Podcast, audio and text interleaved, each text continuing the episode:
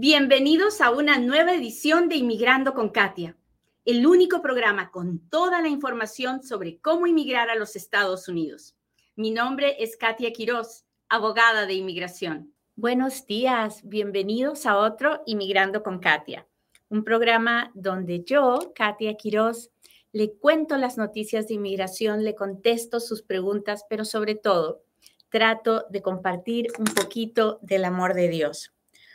Hoy es un buen día, es un buen día para, para estar contento, estar alegre, para darse cuenta que la alegría, la felicidad, la tranquilidad, la paz no viene de afuera, no viene de lo que los demás hagan o de cómo le contesten o de cómo lo traten, viene de adentro, viene de cómo usted decide tratarse a sí mismo, de cómo usted decide tenerse paciencia.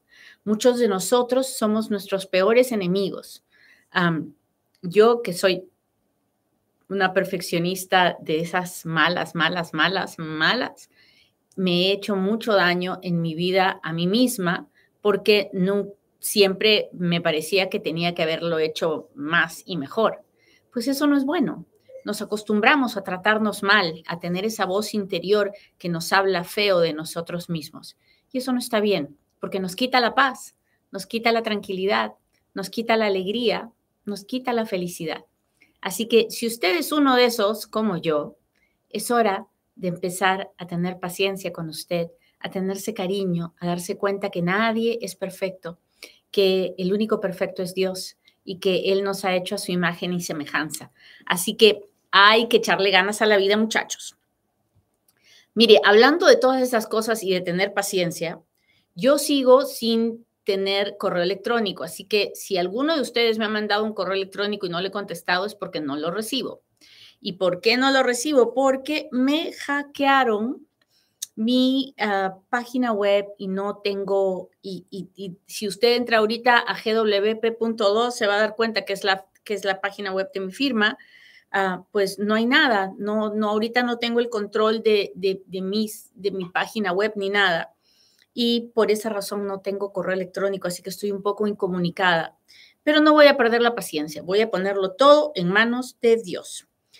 Hoy vamos a hablar, estoy tratando de poner el TikTok aquí, porque nada de, nada de, lo, que, de lo que tengo funciona. O sea, todos los, todo lo que tengo programado para hacer mi, rutina, mi trabajo todos los días y el programa y todo, todo está, este, todo está pausado porque no, porque nada, porque nada funciona.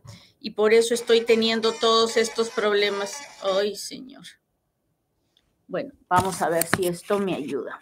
Hoy vamos a hablar de las peticiones familiares y de cómo una persona que quiere hacer una petición familiar, le envía muy emocionada y de repente le niegan la petición o le mandan cartas de que le falta algo y uno se pregunta, pero ¿por qué si hacer una petición familiar es tan fácil, no?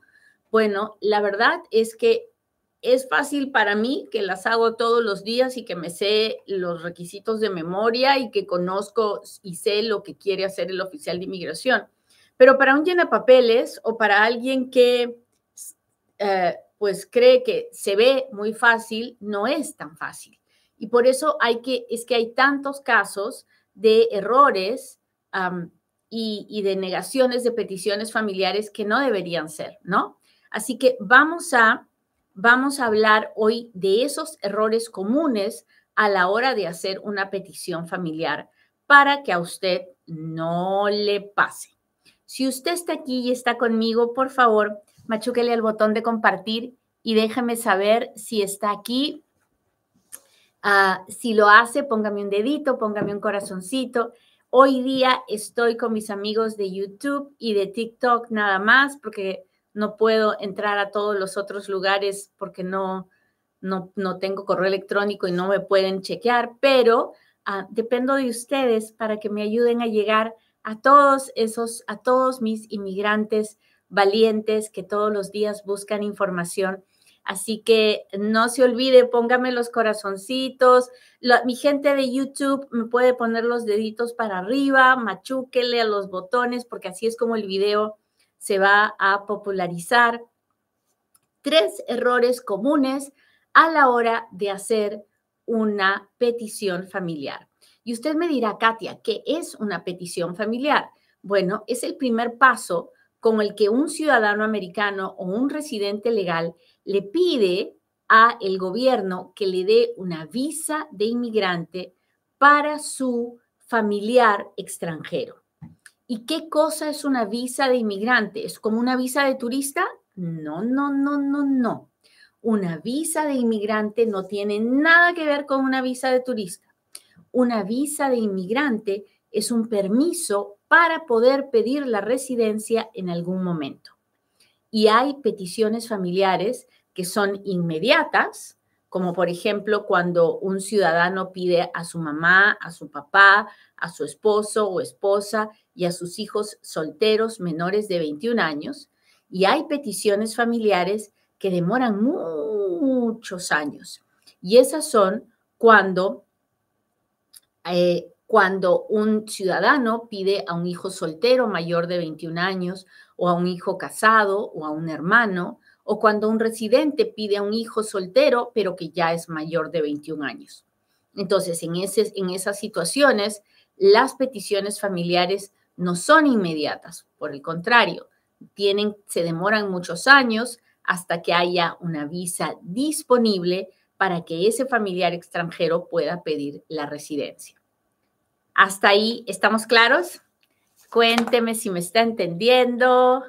Cuénteme si está aquí, convérseme. ¿De dónde nos está mirando? Me encantaría saber de dónde me está mirando mi gente de YouTube, mi gente de TikTok. Ya sabe que para que yo pueda leer sus preguntas tiene que estar suscrito al live. Así que suscríbase, suscríbase. Lucy Barrueto, hola, mucho gusto. Hola, hola. Hola, Peñas Artisan Jewelry. La alegría es mía de verte, de, saber que estás aquí conmigo acompañándome. Muchas gracias. Long Island, Fiorella García, Canop, siempre desde Boston. Muchas gracias. Long Island, New York. Yo tenía a mi hijito Daniel que vivía en Nueva York, pero ahora ya vive en California. Así que a toda mi gente de California, saludos. A toda mi gente de Nueva York. Muy bien. Hola, hola Carmen, qué bueno verte aquí conmigo. Sigamos. Cuando un ciudadano o un residente hace una petición familiar, la, lo primero que uno tiene que pensar es en qué categoría se está pidiendo a ese familiar para saber si van a haber derivados o no de una petición. Estoy hablando en chino, ¿verdad? Pero me, déjeme, le voy a explicar. Resulta que un ciudadano cuando pide a su papá o a su mamá o a su esposo o a sus hijitos solteros menores de 21 años, cada petición que hace es para una sola persona. ¿Ok? Son todas las peticiones familiares inmediatas, rápidas, la petición es para una sola persona. ¿Vamos bien? Muy bien. ¿Y qué pasa en las otras peticiones familiares? Bueno, le voy a contar. Cuando un residente legal pide a un esposo o esposa, esa petición familiar que hizo no es para una sola persona. ¿Por qué? Porque si ese familiar, esa esposo o esposa, tiene hijos solteros menores de 21 años, en esa misma petición, en esa única petición que se hizo, van a poder entrar también los hijos solteros menores de 21 años de ese esposo o esposa, así como me está escuchando. Entonces, entonces, esa petición tiene un principal, que es el esposo o esposa, y tiene derivados. ¿Quiénes son los derivados? Los hijos solteros menores de 21 años de ese esposo o esposa. ¿Hasta ahí estamos claros? Muy bien.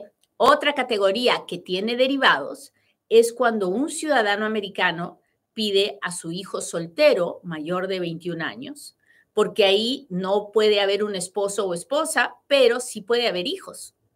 También cuando un ciudadano pide a su hijo casado, ahí sí en los derivados pueden ser el esposo y los hijos menores de 21 años de ese hijo. Y cuando un ciudadano pide a un hermano, ahí también puede haber un esposo o esposa y pueden haber hijos solteros menores de 21 años. Hasta ahí, ¿me está entendiendo? Si estamos claros, déjemelo saber. ¿Cómo me lo deja saber? Me pone un dedito, un corazoncito, me manda estrellas, me pone un super chat, un super sticker, uh, como usted quiera hacérmelo saber. El asunto es que si usted interactúa conmigo, el video se verá con más personas. Listo. Entonces, ya hablamos de lo que es una petición ya hablamos de, de cómo son estas peticiones, de cuánto se demoran, de cómo algunas pueden tener derivados y otras no. Ahora bien, ¿cuáles son los errores que cometen las personas cuando no hacen una aplicación con un abogado y pues no saben qué es lo que tienen que hacer o van con un llena papeles, que es peor todavía, ¿no? Porque por, por lo menos si usted la hace usted solita, la petición, si comete un error, pues puede asumir la responsabilidad, pero cuando va a papeles, todo el mundo se lava las manos. Muy bien. El primer error común que yo veo es que las personas no ponen toda la documentación que es necesaria. Así que vamos a hablar de qué documentos son necesarios. Son necesarios el acta de nacimiento del peticionario y del beneficiario. ¿Por qué? porque hay que establecer la relación. Entonces, si yo voy a pedir a mi hijo, a mi papá, a mi mamá, a mi hermano, tengo que poner mi acta de nacimiento para identificarme y el acta de nacimiento de este familiar que yo estoy diciendo que tiene una relación conmigo, ¿no? Entonces, si es mi hermano, yo pongo mi acta de nacimiento y el acta de nacimiento de mi hermano, porque tenemos el mismo papá y el mismo, la misma mamá, entonces estoy probando que somos hermanos, ¿verdad? Bueno, ¿qué tal? ¿Qué quiero pedir a mi hijo? Pues igual, pongo mi acta de nacimiento y luego pongo el acta de nacimiento de mi hijo y ahí se ve que yo soy el papá o la mamá. Ahora, ¿qué pasa en, la situación del esposo o la esposa? Pues en ese caso, pongo mi acta de nacimiento, el acta de nacimiento de mi esposa o mi esposo, y luego pongo el acta de matrimonio, donde se ve que estamos casados. ese es uno de, usted me dirá, ay, Katia, ¿cómo va a ser eso? Ay, pues usted no sabe lo que los llenapapeles hacen. Yo he visto peticiones familiares donde está el acta de nacimiento del extranjero y está el certificado de ciudadanía del, hermano, pero no hay el acta de, de, nacimiento del hermano. Vaya usted a ver, cuando viene la, esperan 10 años para que se apruebe esa petición y luego llega la carta de negación porque no se estableció la relación. Entonces, uno tiene que ser muy cuidadoso a la hora de, de buscar todos los documentos que establezcan la relación. Ahora, segundo error muy común a la hora de hacer una petición familiar es que no se presentan las traducciones que se tienen que presentar. No, no es, usted ya tiene los documentos para establecer la relación, perfecto, pero sus documentos están en español. ¿Y qué cree que el idioma oficial en este país es el inglés? Y entonces eh, la oficina de inmigración no va a traducirle a usted uh, los documentos. Usted se los tiene que entregar traduciditos. Y cuando uno traduce, uno tiene que poner un certificado de traducción, que es una cosa muy simple, muy simple, muy simple. Es, es, una, es, un, es una frase que uno pone que, que, que luego tiene que firmar y notarizar la persona que hizo la traducción pero eso hace que la traducción esté completa y sea oficial. Entonces, no es simplemente que usted le va a pedir a, cualquier amigo o amiga, oye, por favor, tradúceme esto en un papelito, ¿no? No, no, no, no, no, no. Hay que hacer la traducción, hay que poner un certificado de que la persona que tradujo sabe los dos idiomas para traducir y lo firma y lo notariza y entonces es una buena traducción. Muchísimos casos se demoran ah, porque no se presentaron las traducciones o si las presentaron, no las presentaron de la manera correcta. ¿Hasta ahí estamos claros? Mi gente de YouTube, muchas gracias. Veo que están moviéndose, que están actuando, que están tratando de ayudarme y se los agradezco mucho. Mi gente de TikTok, pues ni qué decirles. Yo, yo todos los días estoy tan contenta de verlos aquí conmigo. Hola César, gracias por las rosas. Hola, hola. César está el primero mandándome rosas hoy día. Muchas gracias, muchas gracias. Listo. Entonces, error número tres a la hora de hacer una petición familiar. Y este es el más difícil de entender para todos los que creen que hacer una petición familiar es fácil. yo personalmente, no sé si usted alguna vez ha hablado conmigo en una consulta, pero si usted es un ciudadano, un residente y usted es una persona educada y usted quiere pedir a alguien que nunca ha venido a los Estados Unidos, yo voy a ser la primera en decirlo, inténtalo de hacer usted solo. No hay ciencia en hacer una petición familiar de ese tipo. Pero si su familiar está aquí en los Estados Unidos, no se atreva a hacerlo usted solo. ¿Ok? Porque una respuesta mal contestada le puede crear un gran problema a ese inmigrante. En la aplicación de la petición familiar hay preguntas capciosas. Hay preguntas que parecen muy simples, pero que no lo son como por ejemplo, ¿cuándo fue la última vez que entró a los Estados Unidos? ¿Con qué documento entró? ¿Cuál es el número del documento con el que entró? Ah, ¿Cuál es su número de pasaporte? Ah, ¿Cuántas veces se ha casado? ¿Cuántas veces? En fin, hay preguntas donde una mala respuesta puede meter en un gran problema a ese inmigrante. Entonces, si la persona a la que usted quiere pedir está en su país de origen, nunca ha venido, nunca ha cruzado la línea con los Estados Unidos, nunca ha violado ninguna ley, yo soy la primera en decirle que usted puede hacer la petición familiar por su cuenta y que si se equivoca, ni modo, pues usted lo intentó de muy buena fe y ya, no pasa nada. La persona no tiene, no, no está corriendo ningún riesgo, está fuera, nunca ha venido y está dispuesta a esperar. Pero si su familiar está aquí adentro, uno de los errores más comunes que yo veo es que contestan mal preguntas que pueden ser, pueden cambiar el rumbo de la historia de esa persona. ¿Y por qué? Porque no conocen las leyes. Están simplemente llenando una forma. Y llenar una forma no es nada difícil. Por eso es que hay miles de personas que se sacan su, su, sellito de notario y, se ponen de llena papeles y meten la pata a diestra y siniestra. Entonces, porque no conocen las leyes y creen que hacer inmigración es llenar formas y no lo es. Pero yo sé que es difícil de entender, yo lo sé. Por eso es que mi trabajo generalmente no es ayudar a personas a hacer los casos facilitos. Mi trabajo generalmente es arreglar los desastres que hacen los llenapapeles.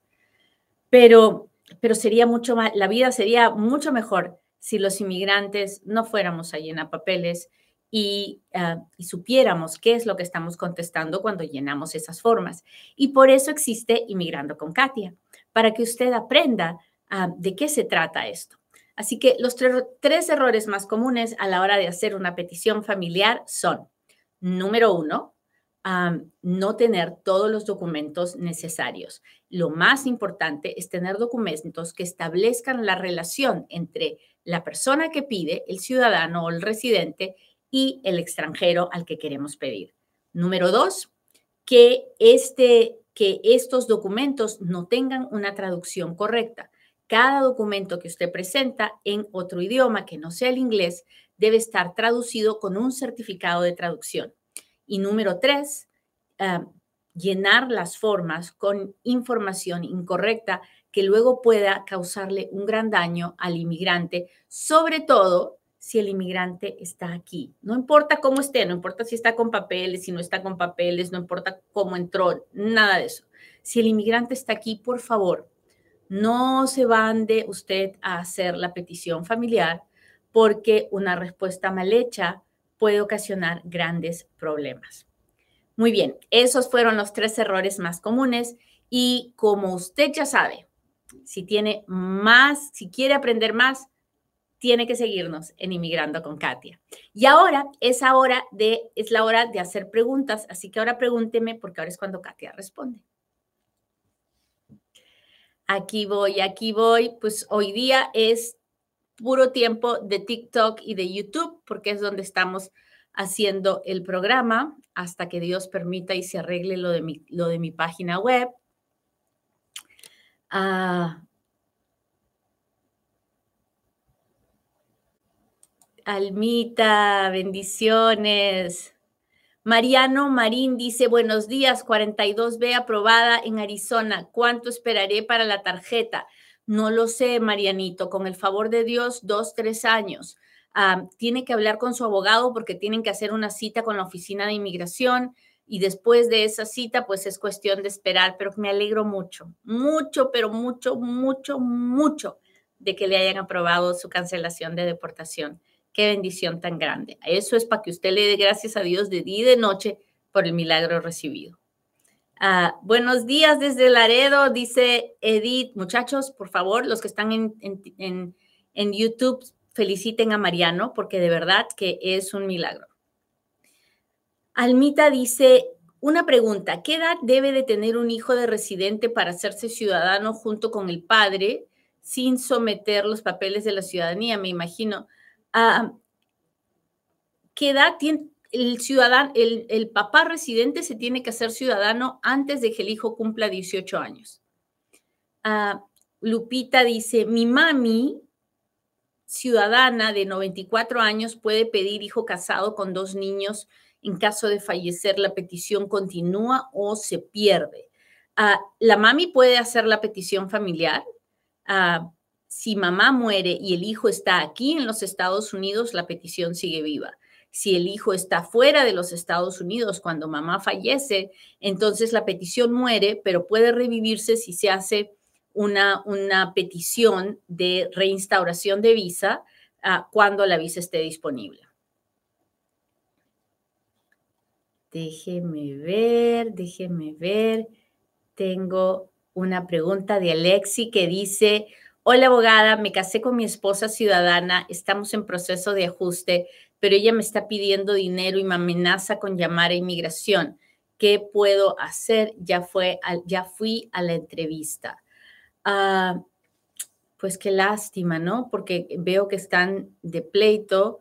Ah, lo mejor que puede hacer es consultar con un abogado en persona y, y hablar con él acerca de esta situación si usted entró en su matrimonio por amor y este matrimonio era un matrimonio de verdad y las cosas se han puesto feas, pues usted tiene todas las de ganar porque la ley le pide que usted se haya casado por amor y no por papeles. y, y, pues usted, usted eh, entró en la relación por la, razón correcta, pero si usted se casó con, por papeles, entonces usted cometió un fraudezazo y la cosa está fea.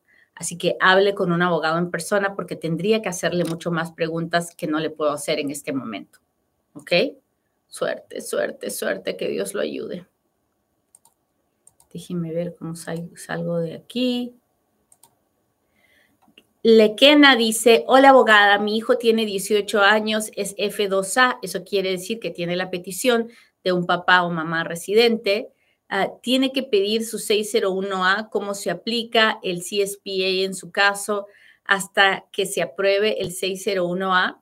Bueno, si él tiene una petición aprobada, ah, tenemos que, podemos, a los 21 años le podemos sumar el tiempo que estuvo pendiente la petición familiar para que él todavía pueda salir a entrar.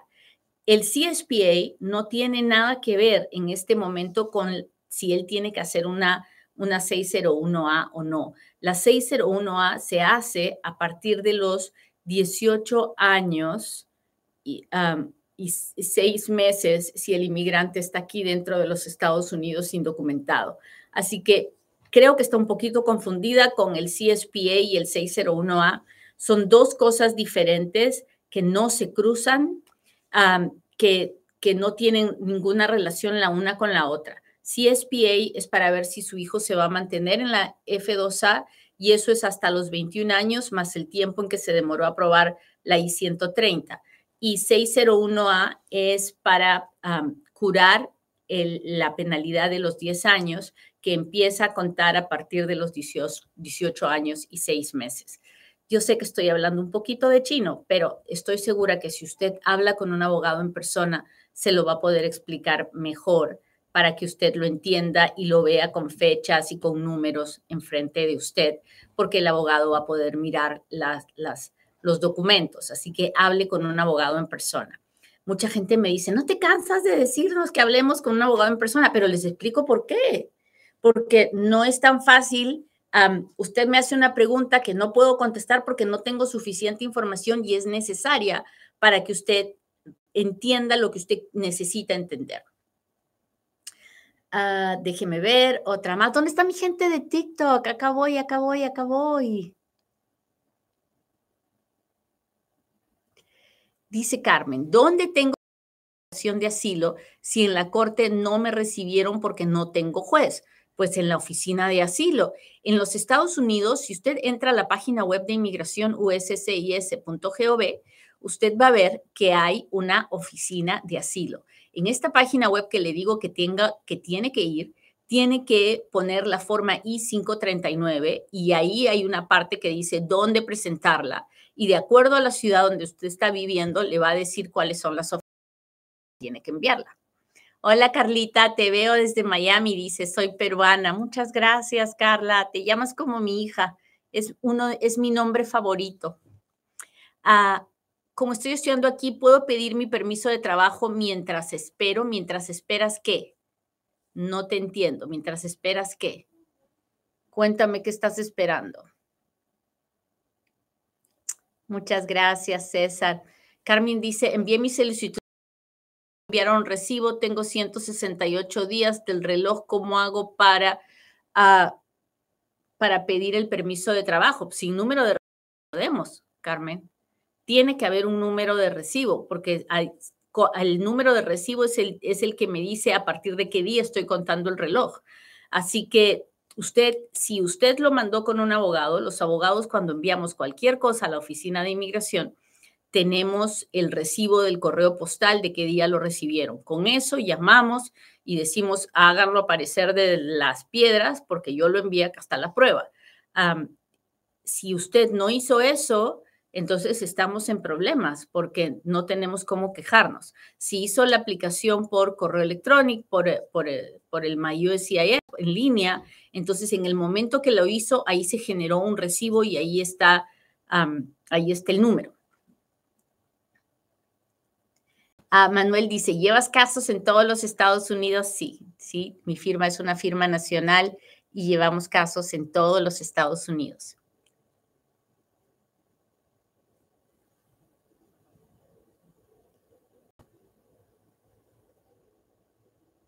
Muy bien. Carlita, cuéntame de qué, de qué, este, de qué permiso, de qué estás esperando, porque no entendí esa parte de que estabas esperando algo, pero no entendí qué era lo que estabas esperando.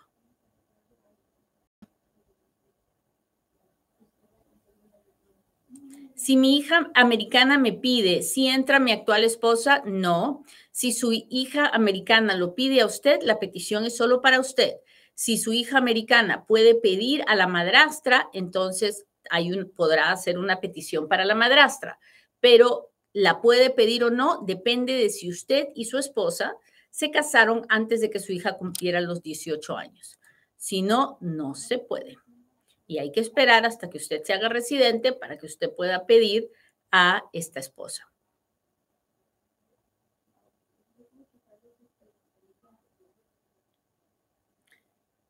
Una hermana ciudadana puede pedirme, estoy dentro de Estados Unidos hace 22 años. Sí, Adelita, su hermana puede hacer una petición familiar por usted. Puede ser que tome otros 22 años, pero de poder puede. Y la verdad es que debería hacerlo. Yo soy de las que recomienda que no importa cuánto nos demoremos, se haga esa petición familiar.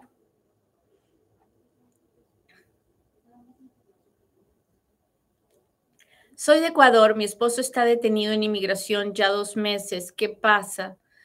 Bueno, lo que debe estar pasando es que está esperando, está esperando su proceso con el juez de inmigración para ver lo del asilo, si es que está pidiendo asilo. Y lo otro que está pasando es que están esperando a que a seguramente tener suficiente gente para devolverlo a Ecuador. No lo sé. Eh, le puedo dar conjeturas de lo que puede estar pasando está detenido porque está haciendo el proceso de deportación frente al juez en la detención o está detenido porque lo van a deportar y están esperando o llenar un avión o tener todos los documentos para poder sacarlo. Él es el único que probablemente sabe. Ojalá que cuando le llame, ah, si usted sabe en dónde está detenido, mándele dinero para que pueda hacer las llamadas telefónicas. ¿Puedo, tendré demora en un parole place por hijo militar si ya tengo una 601A por esposo? No. Una cosa no tiene nada que ver con la otra. Hay oficinas locales que se demoran para hacer el parole in place dos años y otras que se demoran un mes. Así que no, no depende de nada, nada, nada de la 601A. Depende de a qué oficina le llegue su aplicación. Muy bien, muchachos, les agradezco mucho que me hayan acompañado hoy día. Ah, lamento mucho todos los problemas técnicos de esta semana, pero con el favor de Dios se solucionará pronto. Que tengan un lindo día, que Dios los acompañe. No se olvide de seguirnos en inmigrandoconkatia.com, en gwp.lo. Ahorita no, porque está caído el website, pero síganos en todas las redes sociales. Ayúdeme a compartir el amor por los inmigrantes a través de la información. Que tengan un lindo día. Bye.